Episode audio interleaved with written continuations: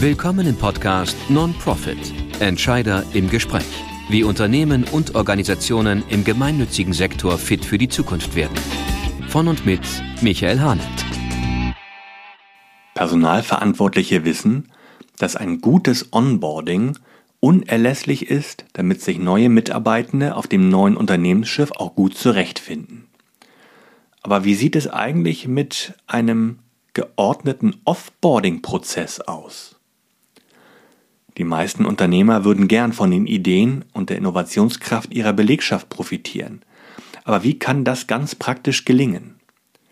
Über diese Fragen unterhalte ich mich heute mit Uwe Mletzko, dem Vorstandsvorsitzenden der Evangelischen Stiftung Alsterdorf, einer gemeinnützigen Organisation mit ca. 6500 Mitarbeitenden. Aber wir sprechen nicht nur über aktuelle Themen. Am Ende dieser Folge gibt Uwe Mletzko noch einen ehrlichen und nachdenklich machenden Einblick in die Geschichte der Stiftung während der NS-Zeit. Sehr schön. Also mir gegenüber sitzt Uwe Mletzko ähm, Vorstandsvorsitzender der Evangelischen Stiftung Alsterdorf. Lieber Uwe, schön, dass du hier bist. Ich freue mich in unseren neuen Räumlichkeiten hier. Ja, vielen Dank. Ich bin gerne da. Sehr schön.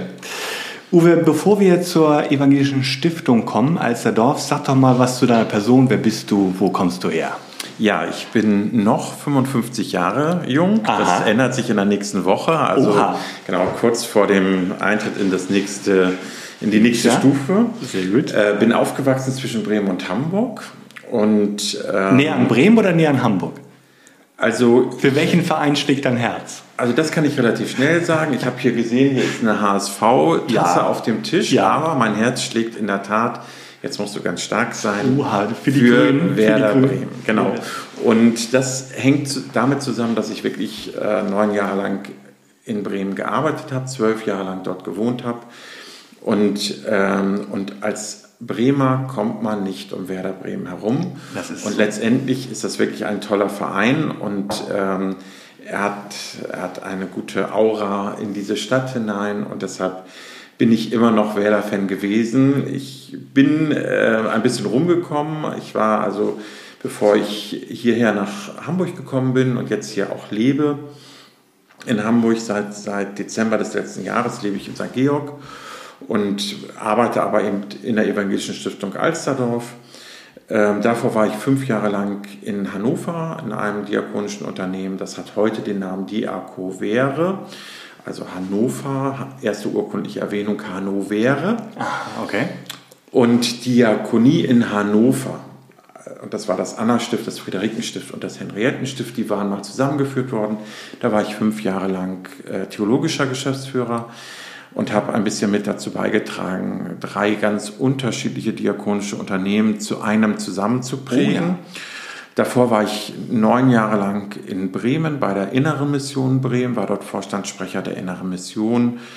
Und da ging es auch um Behindertenhilfe, Altenhilfe, äh, Obdachlosenarbeit. Und ich habe in Bremen zwei Dinge mit aufgebaut. Einmal Hospize. Wir haben zum Schluss irgendwie nach knapp sechs, sieben Jahren haben wir drei Hospize äh, gebaut und betrieben, darunter ein Kinder- und Jugendhospiz in Wilhelmshaven.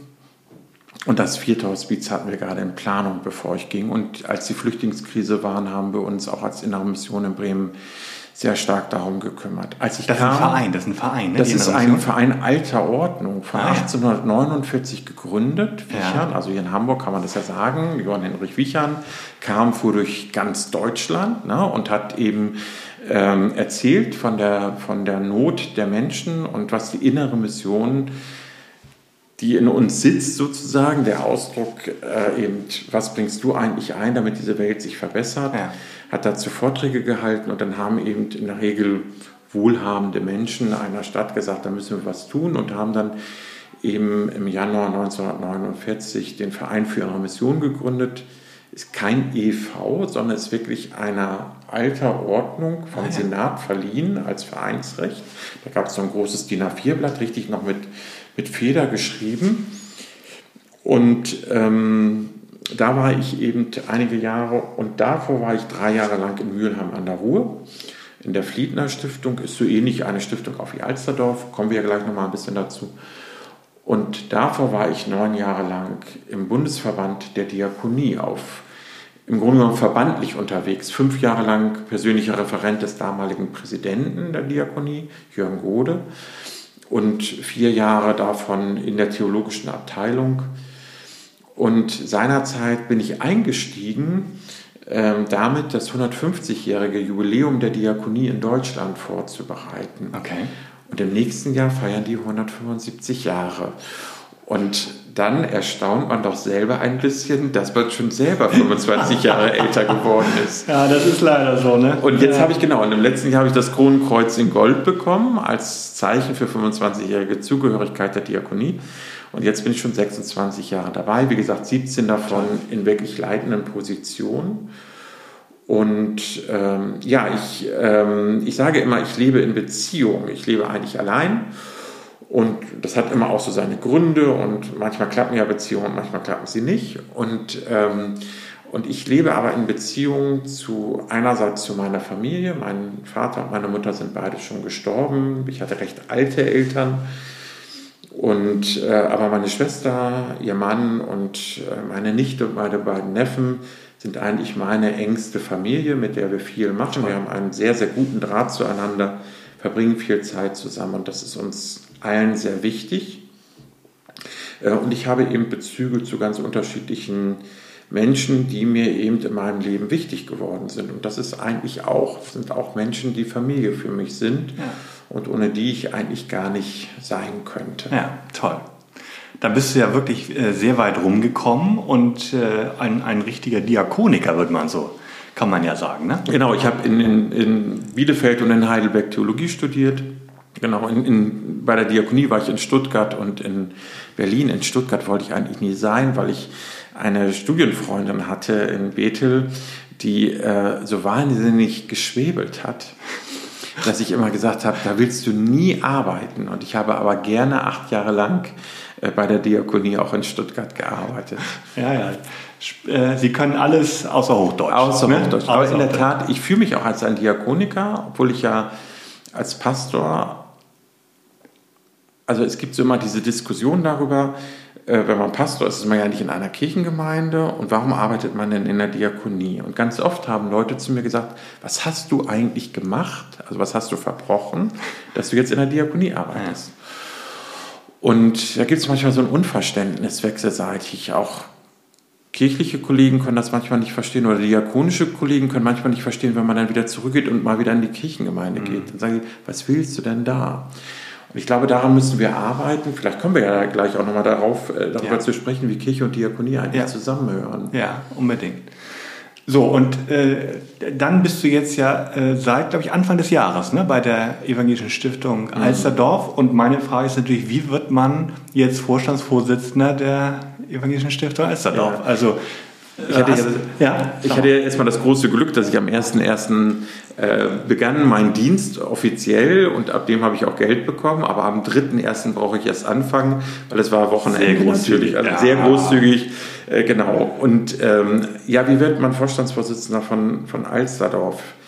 Ähm, ich habe mich ehrenamtlich einige Jahre engagiert, zehn Jahre lang von, oder elf Jahre lang von 2010 bis 2021 beim Bundesverband Evangelische Behindertenhilfe. Ich hatte immer ein Fable eigentlich für die Arbeit der Behindertenhilfe, später auch sehr stark für Altenhilfe, dann auch für Hospiz. Obdachlosenhilfe war auch mal so ein Thema, was mitlief. Krankenhaus so in den letzten Jahren. Und die Behindertenhilfe, da habe ich mich sehr engagiert und habe mich dann auch ehrenamtlich engagiert in dem Bundesverband, in dem 600 Mitgliedseinrichtungen der Diakonie Mitglieder sind. Und ähm, da habe ich mich sehr für die Belange und auch für eine richtig starke Weiterentwicklung der Diakonie eingesetzt.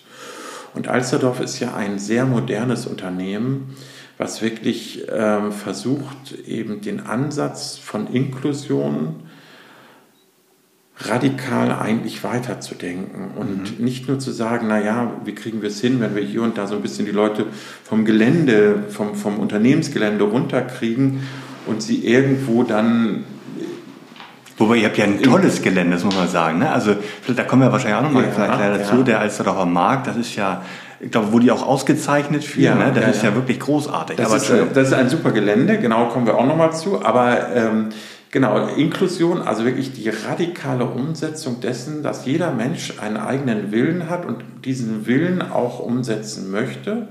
Und wir Menschen dabei unterstützen, das auch zu können. Mhm. Und am Ende, wenn jemand sagt, ich möchte in meiner eigenen Wohnung leben, dann nicht sagen, das schaffst du doch eh nicht, sondern zu sagen, was muss dafür geschehen, dass das geht. Toll. Und da ist unheimlich viel möglich. Und ähm, da, oder auch welche Arbeit man machen möchte, was da an Möglichkeiten da sind. Oder die gesundheitliche Versorgung sich anzugucken, die Bildung anzugucken. Da kommen wir nochmal drauf, wenn wir auf die Geschichte gucken und auf Sengelmann. Ähm, und was ich gut fand, ich bin also angesprochen worden äh, von einem Von der Findungskommission habe ich gelesen. es gibt eine Findungskommission, oder es gab eine Findungskommission, genau, und die hat wiederum jemanden beauftragt, ein, ein Personalberatungsbüro. Und irgendwann kam ein Anruf und äh, das war eigentlich insofern witzig, weil ich zu meiner Mitarbeiterin in Hannover sagte, irgendwie, da steht irgendwie ein Termin im Kalender, da ruft sie einer sowieso an.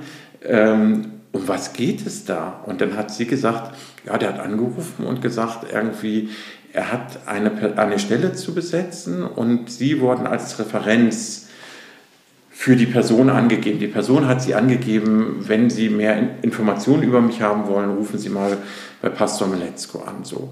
Das passierte auch ab und zu mal. Okay, habe ich mich da auch nicht weiter drum gekümmert. Es kam also dieser Anruf und dann hat er aber relativ schnell zu mir gesagt, ja, wir mussten ja irgendwie an Ihrer Mitarbeiterin vorbei. Und, äh, und es geht eigentlich um sie und es geht um Alsterdorf. Und ich wusste davon, dass es um Alsterdorf, also ich wusste um Alsterdorf, ich wusste auch um die Situation dort. Ich kenne auch meinen Vorgänger sehr gut, kenne ihn seit vielen, vielen, fast 20 Jahren. Und ähm, Ja, von Professor daher. Haas, ne, Professor Haas? Ja. genau. Und von daher war es eigentlich so, dass ich wusste, da verändert sich was. Und dann kamen wir relativ schnell ins Gespräch und es stellte sich relativ schnell raus, dass meine Denkwelt, wie ich Behindertenarbeit denke, wie ich, wie ich sozusagen auf, auf welcher Ebene ich Ansätze finde, Arbeit mit Menschen mit Behinderungen zu denken und zu leben, dass die sehr, sehr gut zusammenpasst, man könnte heute sagen kompatibel ist mit dem, was Alsterdorf denkt. Und das war der Ansatzpunkt, dann in die weiteren Gespräche einzutreten. Und das hat vier, fünf Monate gedauert. Ist ja dann auch immer echt so eine belastende Situation, weil man darf es niemandem sagen. Klar, man sagt es der Familie und so, aber immer unter dem Siegel der Versch redet da bitte nicht drüber. Und, ähm, und dann irgendwann verdichtet sich das. Und, ähm, und bei mir war das zum Schluss so, dass zwischen der Findungskommissionssitzung, die dann gesagt hat, okay, der Stiftungsrat soll sie jetzt wählen, und zwar, wir stellen nur sie alleine vor, weil wir wollen nur, dass sie es werden. Und der Wahl hat, glaube ich, noch mal vier Wochen gedauert. Und irgendwann habe ich einem Freund, den ich das da mal anvertraut habe, dass das jetzt kommt, habe ich geschrieben und jeden Morgen habe ich dem geschrieben, irgendwie noch zehnmal schlafen, noch neunmal schlafen. Und so war das, ne? wie früher, äh, wann fahren wir in die Ferien? Ja, Ja. du musst noch zehnmal schlafen. Und so war das eigentlich für mich auch. Also es war dann irgendwann, war ich froh, dass es Ja. geschehen war und dass dann die nächsten Schritte eingeleitet werden konnten. Und das ist ja auch so was Schwieriges. Man ist auf der einen Seite, hat man wahnsinnig viel Freude, dass irgendwas geklappt hat, dass eine neue Perspektive kommt. Ich fand auch Hamburg als Wohnort einfach höchst interessant, nach Hannover. Das dürfen jetzt die Hannoveraner gar nicht hören. Und, äh, und gleichsam fährt man dann wieder nach Hause und am nächsten Morgen um acht gibt man eine Information raus, erstmal an, den, an die Kollegen und an den Aufsichtsrat und natürlich den engsten Kreis informiert man schon mal. Ähm, Und dann merkt man erstmal, wie gebunden man eigentlich sich auch an andere Menschen hat. Und neben dieser wahnsinnigen Freude ist dann so dieser, dieses Einsetzen von Trauer und auch von einem Prozess, wo man dann sagt, so was muss ich jetzt wie zu Ende bringen. Jedes Gespräch überlegt man sich, was kann ich da jetzt noch mit reingeben und wo endet auch meine Zuständigkeit. So ist es ganz genau. Ne? Also mein, mein Vorgänger hat es auch immer gesagt, äh, das betrifft jetzt die Zukunft, das bin ich jetzt nicht mehr, das bist jetzt du. Genau, genau. Und, und ich glaube, das ist so eine, so eine ganz spannende Zwischenphase. Mhm. Und was mir übrigens dabei eingefallen ist, weil wir reden ja hier Entscheider und Entscheider, ganz interessant, das Onboarding, also das sich Gedanken machen, wie kommst du in einer anderen Firma gut an, mhm. wird sehr, sehr intensiv bedacht. Man macht sich Gedanken, wen muss er jetzt erstmal besuchen, wen muss er kennenlernen und so weiter. Während das Offboarding, also das Verlassen eines Unternehmens, ja. egal ob das in den Ruhestand ist, mit der Frage, wie wird eigentlich Wissen des Menschen im Unternehmen mhm. gehalten, oder aber das Gehen nach einer bestimmten Zeit, weil man eben das Unternehmen wechselt, so wie ich es gemacht habe, und man übergibt Aufgaben. Es ist nicht alles immer fertig, wenn, man's, wenn man geht. Man gibt das weiter, es geht vielleicht in eine Vakanz, dann regelt man, wer macht dies, wer macht das. Ähm, dass das viel zu wenig ja. begutachtet wird. Und ich habe mal bei Google das gegoogelt. Ich glaube, zum, zum Thema Onboarding gibt es, glaube ich, Millionen Beiträge bei Google. Und zum Thema Offboarding war das irgendwie nicht mal 100.000 Beiträge. Ja. Und das ist interessant, dass, ähm, dass wir anscheinend zählt es nicht, ob man am Ende geht oder es hat weniger Gewicht. Dabei ist es entscheidend, weil alles, was du mitnimmst, bleibt nicht im Unternehmen. Und das sind die Lücken, genau. die der Nächste dann hinterher schmerzlich merkt und sagt, wie gehe ich jetzt eigentlich damit um? Und deshalb müssen wir auch diesen Komplex und dem Wissensmanagement und diesem Erhalt von allem, das müssen wir, dem müssen wir viel mehr Gewicht beimessen. Finde ich hochinteressant. Und äh, ich mache ja auch häufig die, die Erfahrung, dass dann Arbeitgeber ein Stück weit sogar beleidigt sind, wenn jemand äh, das Unternehmen verlässt. Mhm. Ne? Und, und damit vertun sie sich einfach eine Chance, mit, äh, mit den Leuten im Gespräch zu bleiben. Ne? Vielleicht kommen die ja auch wieder oder oder bringen nochmal neue Perspektiven rein. Also finde ich einen ganz interessanten Gedanken. Offboarding. In der, in der Wirtschaft ist es ja oft so, dass wenn man sagt, man geht, man sofort freigestellt wird. Man sofort freigestellt. Ja. Ja, dann hat man zehn Minuten, um alle um seinen Schreibtisch zu räumen und ja. dann begleitet einen manchmal sogar auch noch jemand bis vor die Tür. Und dann kriegt man sein Gehalt weiter für die nächsten Monate, aber man hat im Unternehmen dann nichts mehr zu suchen. Ja. Und es werden alle Kanäle gekappt, also jedenfalls die, um in Systeme reinzukommen. Und das ist zum Glück in Kirche und Diakonie nicht so. Und das ist auch ja. gut so. Und ja. denn man geht in der Regel ja nicht, ich bin überhaupt nicht im Graben von Hannover weggegangen. Ähm, sicher gibt es immer auch Dinge, ich sage das ist immer ganz gerne so, man geht irgendwo hin, aber man geht auch irgendwo weg. Also es gab natürlich Dinge, die mich sehr gereizt haben an Hamburg und an Alsterdorf, sonst wäre ich ja nicht hier. Und sonst säßen wir beide heute so ganz da. Genau. Und es gibt aber auch was, wo ich natürlich auch sage, das war für mich nicht gut und das würde ich auch gerne hinter mir lassen. Also von mhm. daher muss man das natürlich auch mitsehen.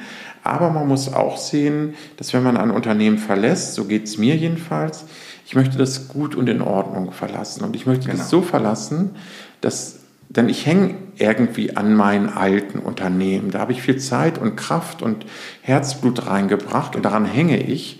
Und ich möchte irgendwie, dass sie auch weiterhin gut existieren. Und deshalb ist mir das auch immer wichtig gewesen, eine gute Übergabe zu machen, gute Rahmenbedingungen zu haben, damit weitergearbeitet werden kann, dass nichts unter den Tisch fällt. Also von daher, das ist echt was, das ist irgendwie so ein Desiderat und daran muss man arbeiten. Wie kriegt man das hin, ein Offboarding gut zu gestalten, dass jemand nicht nur sagt, ich räume jetzt mal hier die 30 Jahre Ordner weg, sondern in den 30 Jahren Ordnern ist was dran, aber vielmehr ist in den Köpfen was. So ist es. Und das zu erhalten. Und manchmal sagt man dann, ja, du kannst mich immer noch mal anrufen. Ne? Du kannst mich jederzeit anrufen. Das möchte man auch nicht immer machen. Und das ist auch nicht das, worum es eigentlich geht.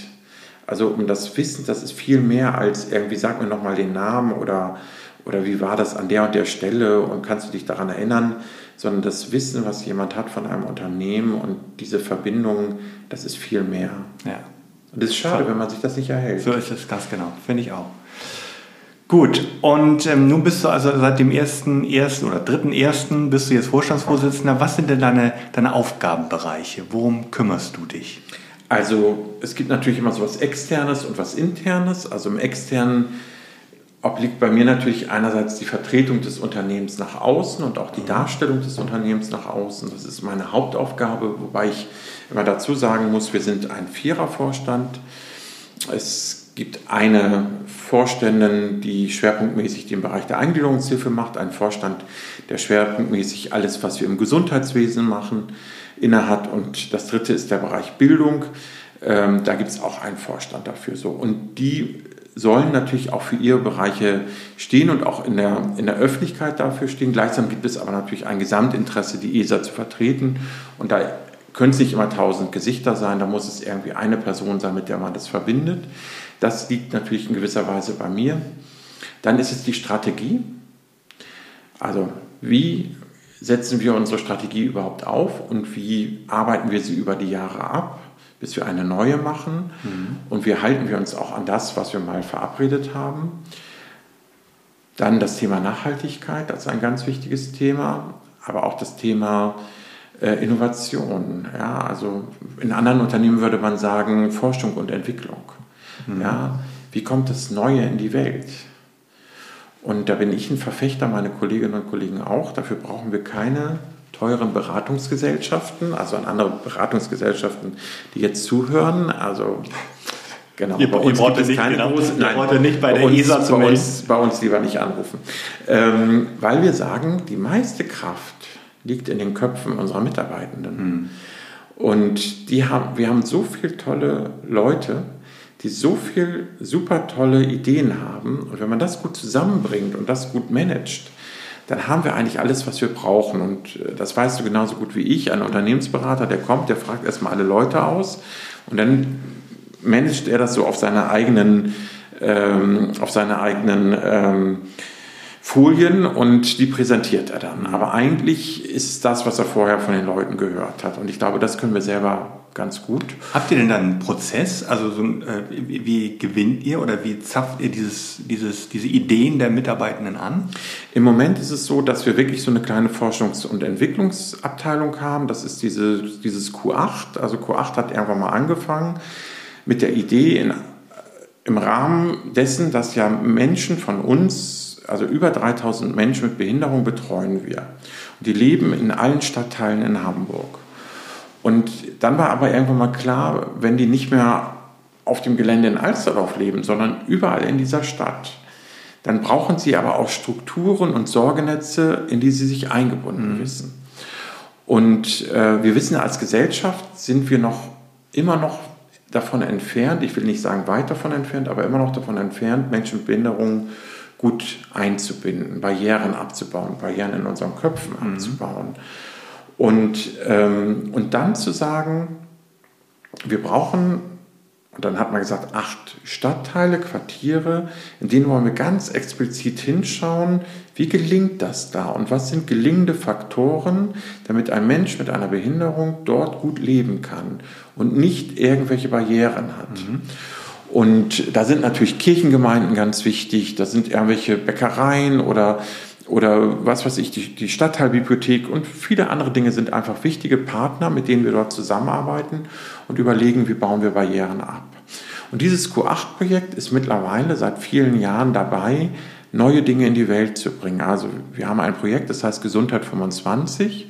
Da geht es darum, den Artikel 25 der UN-Behindertenrechtskonvention, dass alle Menschen am gesundheitlichen Leben gleichberechtigt teilnehmen, umzusetzen. Und wir wissen, dass Menschen mit Behinderung in vielerlei Hinsicht im wahrsten Sinne des Wortes behindert sind. Es gibt in, in, in Hamburg zum Beispiel keinen gynäkologischen Praxisstuhl, der für einen Menschen mit einer Körperbehinderung äh, begehbar ist. Okay. Die fahren im Moment oft nach äh, Bremen, um dort, in Bremen gibt es einen Stuhl, aber auch nur einen Stuhl, das zu machen. Und so gibt es viele andere Momente, wo äh, Menschen mit Behinderung richtig ausgeschlossen sind. Das weiß die Gesellschaft oft gar nicht. Mhm. Und da setzen wir natürlich an und da zapfen wir eben diese Innovationskraft unserer Mitarbeitenden ab. Und das wollen wir jetzt überführen in ein eigenes Gebäude, was wirklich so eine Art Think Tank wird und in eine Struktur, wo jemand auch sagen kann, ey, an diesem Projekt würde ich gerne mitarbeiten er kriegt dann vielleicht eine kleine Freistellung, was weiß ich, zwei oder drei Stunden die Woche und kann dann an so einem Projekt mitarbeiten. Oder jemand kriegt vielleicht auch mal eine größere Freistellung und kann daran mitarbeiten. Ah, ja, okay. Und das wollen wir jetzt im Grunde genommen installieren und äh, dann wirklich in die Praxis umsetzen. Okay, und der letzte Punkt, der sozusagen auch mit im, im übergeordneten Sinne ist, ist wirklich das, ähm, die ganze Frage des Fachkräftemangels und des Bindens und Förderns von Leitungskräften. Wer sind bei uns eigentlich Leute, die bei uns arbeiten, die die nächste Generation von Führungskräften im Unternehmen ist? Und dafür etwas aufzubauen, ein Assessment aufzubauen. Über das hinaus, das waren jetzt sozusagen so die Metathemen, bin ich zuständig für die Revision, für, das, für die diakonische Profilentwicklung, für unsere Kirche und alles, was das kirchlich-soziale anbelangt, ähm, für die Kommunikationsabteilung für das Fundraising, für unser Eventbereich. Wir haben ein eigenes Event-Team, was sehr viele Veranstaltungen auch macht in Alsterdorf und an anderen Orten. Ähm, ich bin zuständig äh, dann auch noch für zwei Tochtergesellschaften, die wir haben. Die eine heißt Careflex. Careflex ist eine Zeitarbeitsfirma, die wir selber haben wo wir Menschen angestellt haben, die im Grunde genommen in unseren eigenen Gesellschaften, aber mittlerweile auch an vielen auch kommunalen Häusern arbeiten und ja, Notstände, wenn jetzt gerade jemand krank ist mhm. oder was auch immer, äh, dann einfach das Ausfallmanagement bieten. Und die andere Gesellschaft heißt äh, Alsterdorf Service äh, Gesellschaft. Da geht es eben um, um Reinigungsleistung. Wir haben eine eigene Tochtergesellschaft, die Reinigungsleistung für uns und für unsere Betriebe erbringt.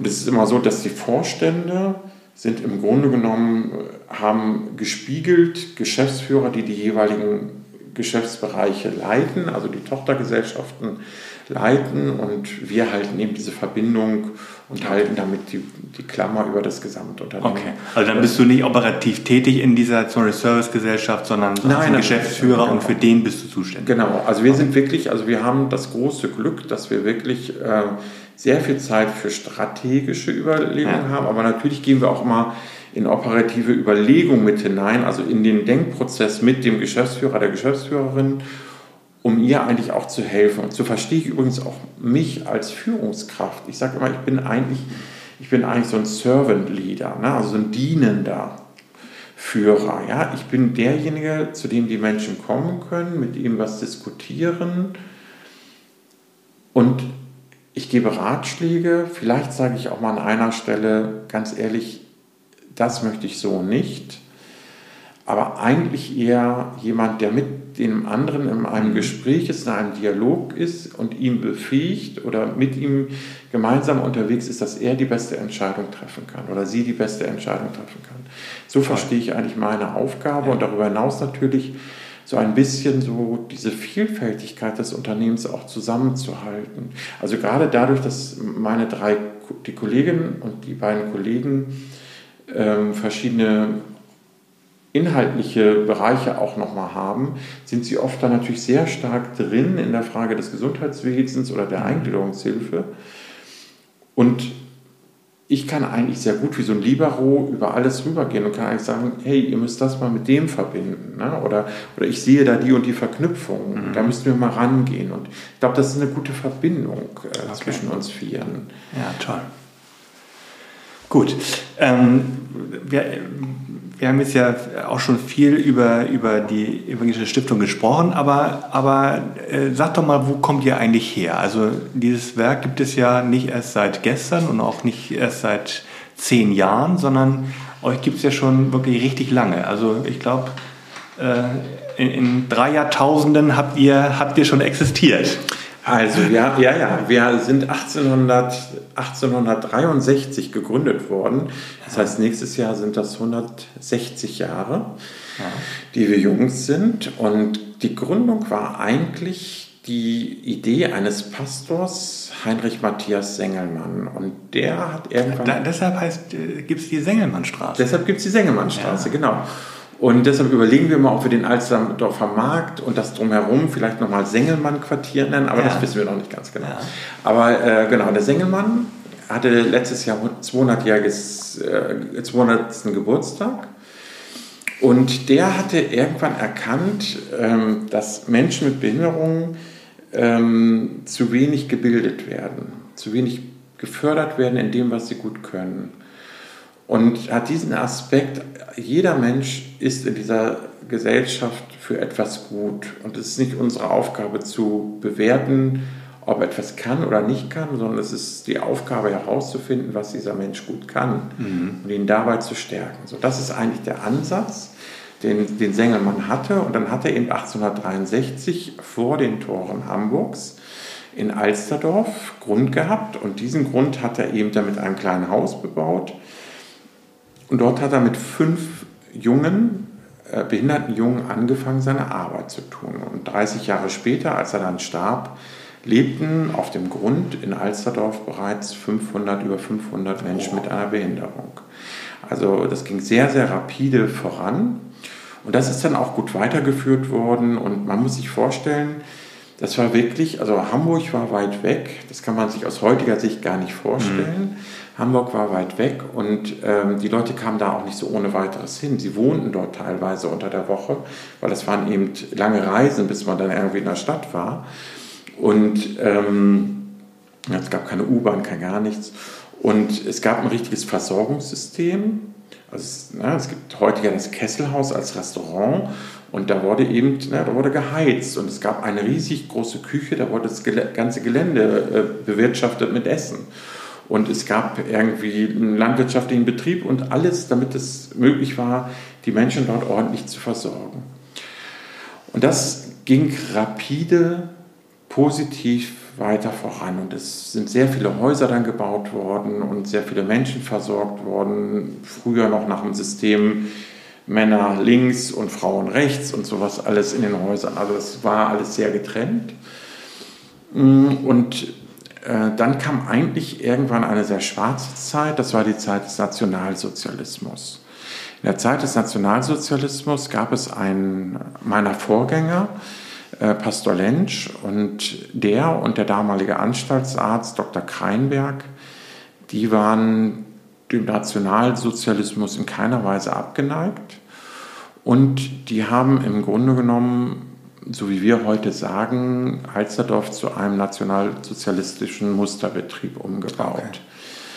Und da gibt es auch Leute, die sich dagegen wehren und sagen, das ist nicht so gewesen, aber faktisch ist es leider doch so gewesen. Wenn man, wenn man weiß, dass Listen zum Beispiel sehr früh schon erstellt worden sind von Menschen, ähm, dass äh, die ersten, die vom Hof gejagt worden sind, Menschen jüdischen Glaubens waren, dann steht dahinter eine ganz bewusste rassistische Auswahl und ein, eine, ein ganz bewusstes eugenisches Denken, so wie es ja auch die Nationalsozialisten vorgelebt haben. Und eigentlich der Höhepunkt ist heute in einem unserer äh, Kirchen war ein Altarbild drin. Sengemann selber hatte noch ähm, zu seinen Lebzeiten eine Kirche auf das Gelände in Alsterdorf gesetzt, die St. Nikolauskirche. Und in der Altarfront sah man oben ein Glasfenster, ein großes Glasfenster mit der Darstellung, Jesus segnet die Kinder. Lasset die Kinder zu mir kommen, denn ihnen gehört das Himmelreich.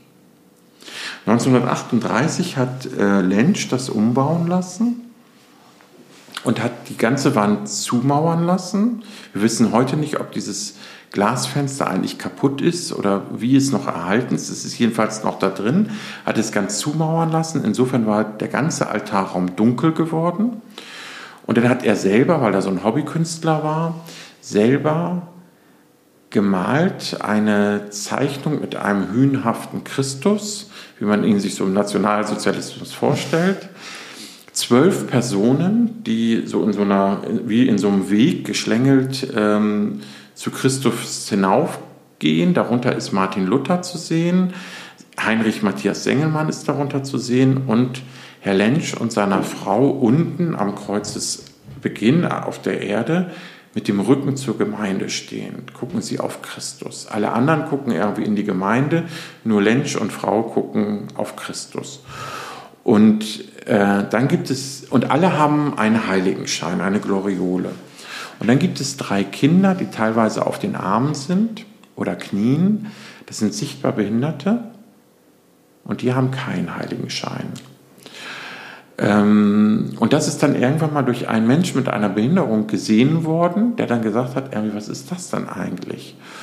Und darüber kam eigentlich erst auf, dass dieses Bild eigentlich einen ziemlich fiesen und gemeinen Gedanken hat, nämlich den, dass Menschen mit Behinderungen nicht unter Gottes Schutz mhm. und Segen stehen. Und nicht von ihm geliebt sind. Ja. Und nicht von ihm geliebt sind. Und, äh, und wenn man jetzt noch dazu nimmt, dass, ich sagte ja, äh, Herr Lensch und seine Frau standen mit dem Rücken zur Gemeinde, guckten auf Christus. Es ist natürlich auch schön, auf Christus zu schauen.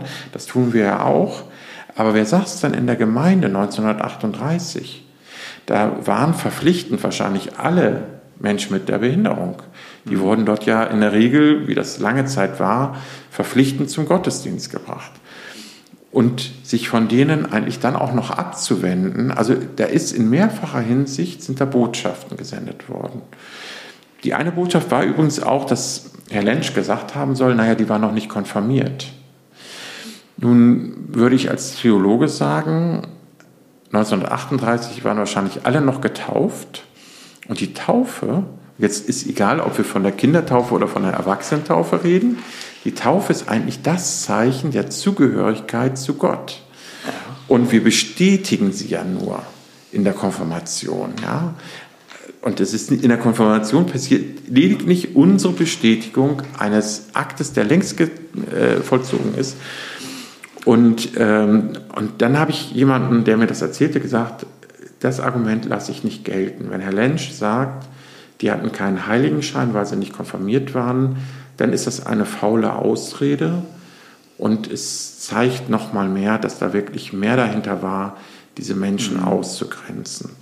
Das haben wir jetzt rausgenommen, aber was ist im Nationalsozialismus wirklich passiert? Im Nationalsozialismus sind 630 Personen, Menschen mit Behinderungen, jetzt mache ich es mal mit einem alten Begriff, Schutzbefohlene die bei uns schutzbefohlen waren, die sind verbracht worden in Tötungsanstalten und von denen sind 513 umgekommen. Bei Menschen mit Behinderungen gab es in der Regel, egal wo die waren, ähm, zwei Methoden, das in der Regel durch Hunger und durch Medikamente, also durch hohe, starke Medikamentengaben und in der Regel so durch Wassersuppen sind sie dann eben zu Tode gequält worden. Ja, das ist unsere nationalsozialistische Zeit und die war ziemlich hart. Und dann ging es so in die 50er, 60er, 70er Jahre hinein. War ja auch noch eine Zeit, wo viel auch noch, ja auch immer Gewalt war ja auch immer so ein Thema, auch in der Jugendhilfe und so.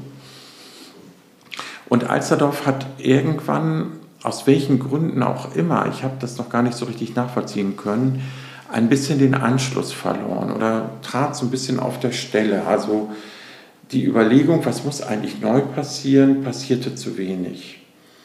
Und die hat dann wirklich irgendwann eingesetzt, auch durch einen Artikel in dem Zeitmagazin, ähm, Schlangengruben der Psychiatrie hieß dieses Heft.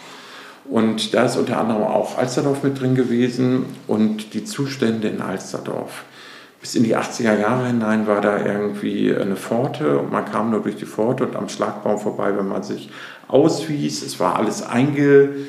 Ähm, ja. Und, ähm, und das dann zu verändern, und das ist ein Prozess der letzten 30er, 40er Jahre gewesen, dass wir heute dort so ein offenes Gelände haben, heute einen Alsterdorfer Markt haben, in den ganz viele Leute aus dem Stadtteil Alsterdorf ganz selbstverständlich hinkommen. Man muss das vielleicht nochmal sagen, ne? also ich meine, da gibt es Einkaufsmöglichkeiten, da ist jetzt ohne Schleichwerbung betreiben zu wollen, aber da ist Aldi, da ist ein Edeka-Markt, da ist ein glaub, also Rossmann, Rossmann ne? also ich Kein Budnikowski, aber ein Rossmann. Ein Rossmann, ganz genau, richtig. So, und das ist ein offenes, ein tolles, da sind, glaube ich, auch Arztpraxen. Ja, ich glaube, eine ja. Bank ist da. Ja. Also, das ist ja, das ist ja ein ganz tolles Gelände da. Das ist alles, also der Markt ist wirklich ein ganz, ganz toller Markt. Freitags ist immer ein Wochenmarkt dort den ganzen Tag. Also können Sie wirklich äh, regionale Projek Produkte kaufen. Ähm, und da ist eigentlich alles, was Sie erstmal so zum Leben brauchen, finden mhm. Sie dort. Und ganz viele Leute aus dem Stadtteil Alsterdorf oder aus dem Bezirk Alsterdorf gehen dort zum Einkaufen. Und das ist dann über die Jahre gelungen, es wirklich so zu öffnen. Und im Gegenzug sind eben ganz, ganz viele Menschen mit Behinderung, die eben auf dem Gelände vorher gewohnt haben, in einem ganz klugen Prozess, den sich Mitarbeitende und auch die Leitung gemacht haben, in ganz viele Stadtteile in der Stadt verzogen und wohnen dort jetzt an ganz vielen Stellen. Und wenn du mich fragen würdest, wo die alle wohnen, würde ich wahrscheinlich nur äh, Stadtteile nennen können. Und ich und man würde es nicht merken, weil man merkt es Toll. in der Tat nicht, weil wenn ich sage würde, bei dir nebenan wohnen Menschen von Alsterdorf, dann würdest du sagen, da sehe ich aber nie ein Auto von Alsterdorf und mhm. ich sehe auch nicht ein Schild von Alsterdorf. Das ist auch bewusst so, weil dort mhm. leben die Menschen, so wie wir, mit einem Klingelschild, auf dem unser Name steht. Und so wollen wir Normalität herstellen. Toll. Soweit der erste Teil meines Gesprächs mit Uwe Mletzko. Im zweiten Teil wird es unter anderem um die Frage gehen, wie gemeinnützige Unternehmen fit für die Zukunft werden und bleiben. Ich freue mich wie immer über Fragen oder Feedback. Schreibt mir gern eine Mail an podcast.non-pro.fit. Zum Schluss darf natürlich das nachdenkenswerte Zitat nicht fehlen. Heute stammt es von Peter Ustinov. Die mit den schwächsten Stimmen haben oft die besten Ideen.